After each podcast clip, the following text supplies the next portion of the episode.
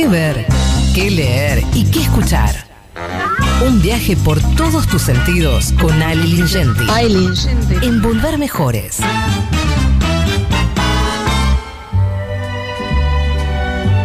Hola, amiguito. ¿Cómo andas? Hola David, hola compañeras, ¿cómo andan todos? Muy bien. Yo sé que siempre estamos cortos de tiempo y siempre tenemos que hablar tanto, pero eso me hace que no nosotros no nos frecuentemos, ¿viste? Y no nos vemos. Y quiero saber de vos, ¿cómo te fue el fin de semana? Me fue muy bien el fin de semana, la verdad. eh, Sí, no me puedo la, la verdad que no me hace mucho. Si me fue muy bien, viste como la paz en el mundo, como que se, que oh, a ver una ilusión, que, que se termine la pobreza. No, y no me decís nada con eso. Bueno, Que te eh, fue eh, bien. Quiero tuve- detalles, Lincenti. Tuve tiempo para la lectura, tuve tiempo para caminar. Ah, eh, da- da casa- eh, Chipi, acásame la 9. Dame la 9 Escúchame. un, un tiro en la boca. El boludo. pasa- da, sí. ¿Qué? Mirá, tengo una responsabilidad como comunicador y no puedo decir, si, eh, digamos, no puedo hacer actividades grupales, por ejemplo, porque no está permitido en este momento. Si ya nadie, nadie dice, o sea que vos sabés que pareces Pacho Donald. Nadie dice eso, nadie te, te está defendiendo. Nada que ver, no, no, no. Me pones nervioso. Puedes decir, Bueno. no, estuve con, estuve con Hamilton y estuvimos t- tomando un vino, él hizo unas empanadas, cantó una samba, me acuerdo. Digo, esas cosas así, ¿me entendés? Pero es que no se puede. Estoy tratando de ta- estar en contacto con muy poca gente, por eso la lectura es una actividad solitaria. Mm. Bueno, ¿y qué leíste? A ver si me la para un poco, algo de lo que me contás. Dale, ¿qué leíste? Mira, primero te voy a contar algo. En breve voy a hablar de, de un de algo que pienso que te puede llegar a gustar. Eh, hoy estuvimos, hoy, hoy conversábamos nosotros fuera de- del aire, Eh, Un le poco contamos de- a la gente que nosotros tenemos una relación muy estrecha. muy estrecha. Sí. Y hablamos de Machuca y vos me contabas eh, algunas cosas de las actuaciones y las comparabas con las actuaciones de las películas americanas y con la narrativa americana. Bueno, en, en HBO Go hay una serie eh, de, creo que son ¿Sabes 12 que nosotros tenemos, tenemos más Sí. charlas profundas personales que, sí, al aire? Al como aire, corresponde. al aire parecemos dos, dos des- destratados, ¿viste? Y cuando hablamos nosotros charlamos tan profundamente. Tendría que ir al aire lo que charlamos personalmente, en realidad. Un es programa del corazón en el Destape Radio mano a mano, Sí. Daddy Brieva, Sí. Lerincenti. Sí, sí, sí. Sí, bueno, contame, dale. Bueno, no, la cuestión es que en esa serie de HBO, eh, sobre la que voy a ampliar en, en la semana, eh, lo que se hace es un recorrido por toda la historia de Hollywood, de todas las Ah, la, películas. la de Tom Hanks. Exacto, todas las películas que fueron importantes, que marcaron una época, y ahí te das cuenta de algo que ya sabías. En principio que Hollywood es una fenomenal ma- maquinaria ideológica y, y de generar, digamos, sentido, pero también que muchas de esas películas, más allá de lo ideológico, de lo político, de la postura que tenga uno, que realmente marcaron tu vida, porque son películas importantes, muchas de ellas, digo, importantes, bien actuadas. Ahí está El Padrino, por ejemplo, para citar una al azar. Bueno, por eso todo lo que se produce en torno a Hollywood tiene como una especie de repercusión extra. Por eso el caso de Harvey Weinstein, que es un productor de Hollywood, de la más más eh, precisamente de, de Miramax, de, de un- una productora independiente que es muy Miramax, conocida, Miramax. claro. Sí, sí.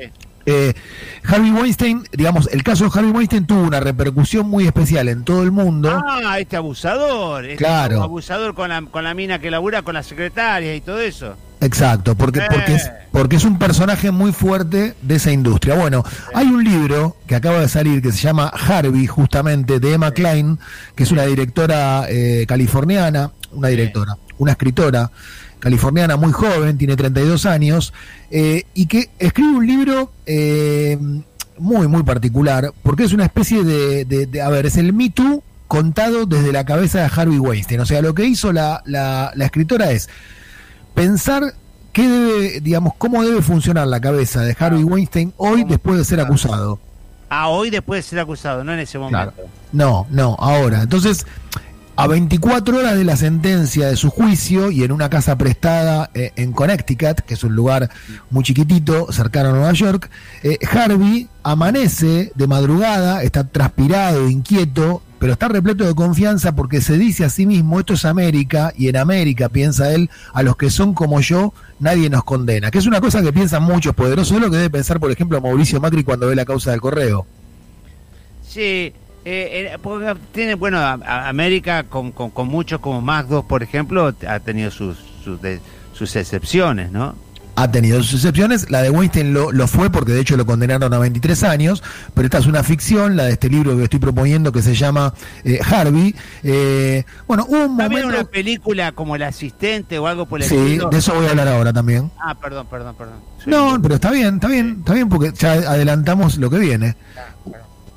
Hubo un momento, Daddy, en que la gente le dio la espalda a, Harvey Weinstein. Esto piensa, digamos, está, eh, digamos, haciendo tribulaciones Harvey Weinstein, ¿no?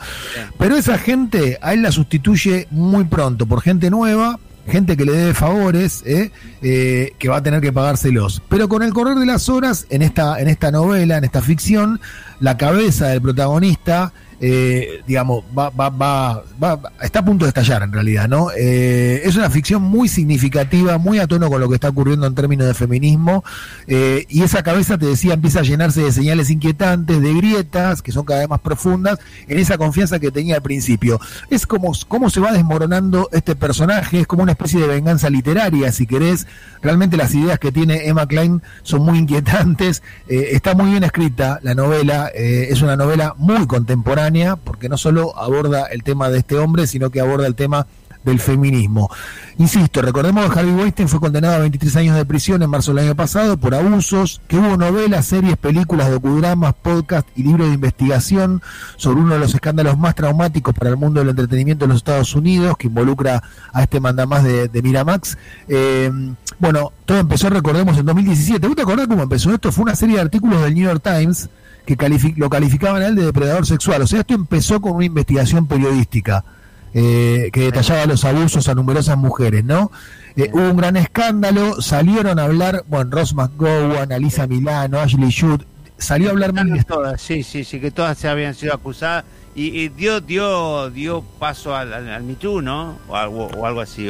completamente. completamente. Eh, fue como, por eso te digo que, Fue para una entrega de premios también o algo por el estilo que, que, que, que se realzó este tema. Totalmente. Lo que pasa es que las mujeres abusadas en lugares como Mayra Max, eh, bueno, hay un montón.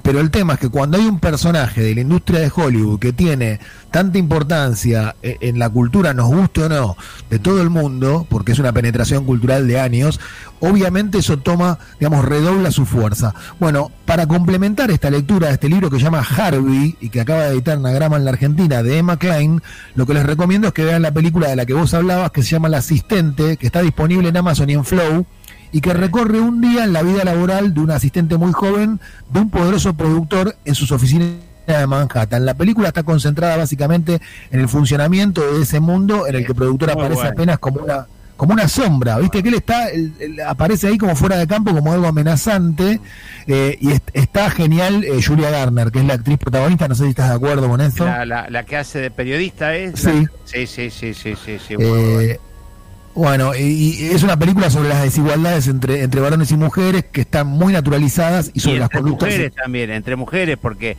había como mujeres más pensantes y secretarias chiquitas, más básicas, con, con, otros sueldos y con otros, otras responsabilidades que eran abusadas literalmente, eh, eh, animalescamente, en el sentido de, dale nena, bajate la pollera, ¿viste? una cosa así, ¿no? Sí, había una complicidad a veces con el silencio y a veces una complicidad explícita. Mirá, yo quería terminar la columna diciendo esto. Yo tengo un recuerdo cuando, cuando llegó la democracia a la Argentina y se produjo una renovación en el cine argentino y hubo muchas películas sobre desaparecidos, hubo algún sector de la crítica y alguna porción del público que decían, che, basta de películas de desaparecidos. y yo siempre dije... Me acuerdo, pero... Pat patéticamente mal, me acuerdo de eso, sí. Bueno, y, yo, decía, che, escúchame, ¿te parece? dale, y dale con los desaparecidos, te decían, que hijos de puta. Sí. ¿Te parece que no es un tema, digamos, para seguirlo ad infinitum? Bueno, lo mismo voy a decir el tema con los abusos con, las mujeres. Me parece que este es el momento para hacer todas las películas que quieran sobre este tema y para denunciar todas las cosas que haya que denunciar. Y no se agota el tema. Es un tema que tiene, que lleva años, que hay que cambiarlo. Entonces, no ha lugar a la gente que dice otra película sobre abusos a una mujer. Bueno, Vean esta película que se llama eh, El asistente, lean este libro que se llama Harvey. Y bueno, y para cerrar, eh, Harvey está en todas las librerías argentinas, ya, ya se consigue. Libro relativamente barato. Hoy un libro de 800 pesos no es un libro caro. Eh, digo, es lo que vale un libro hoy. Celebramos la despedida del cumpleaños de Bono, que el cantante de YouTube cumplió 61 años, Daddy. Sí, sí, lo dije hoy al comienzo y puse un tema de él. Bueno, y, y lo vamos a poner, espero que no sea el mismo, porque yo no escuché el comienzo del programa. El que más me gusta, el que más me gusta, el que más me gusta de todo. No es Pride in the Name of Love. No, eh, Bueno. Still eh, we will we will- we will ¿Qué? lock in you. Perfecto. Naturalmente. Still having fun, what I'm looking for. Esa puso Daddy. Vamos a Vamos a homenajear por partida doble con una canción eh, de YouTube que no es esa que decís vos, sino que se llama Orgullo en nombre del amor. Y me despido así hasta mañana. Dale, papu, abrazo. Abrazo.